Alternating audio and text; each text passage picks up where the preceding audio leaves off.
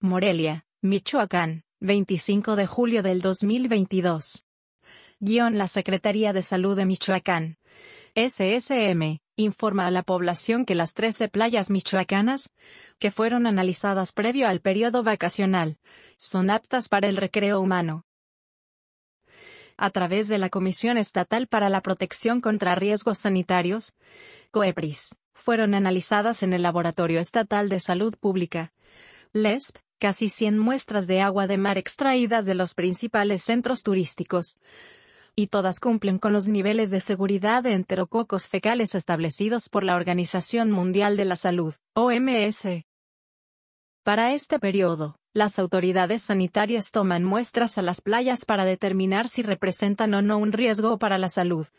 Y los resultados indicaron que cumplen el requisito de tener 200 o menos enterococos, por cada 100 mililitros de agua.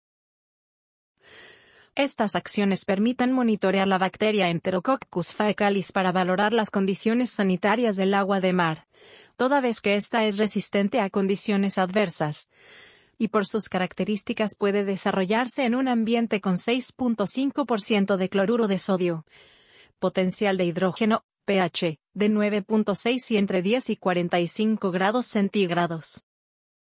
La calidad del agua en los centros turísticos es un factor primordial para garantizar la protección de la salud de los visitantes que entren en contacto, por lo que la SSM realiza estas pruebas desde 2003, con un enfoque preventivo.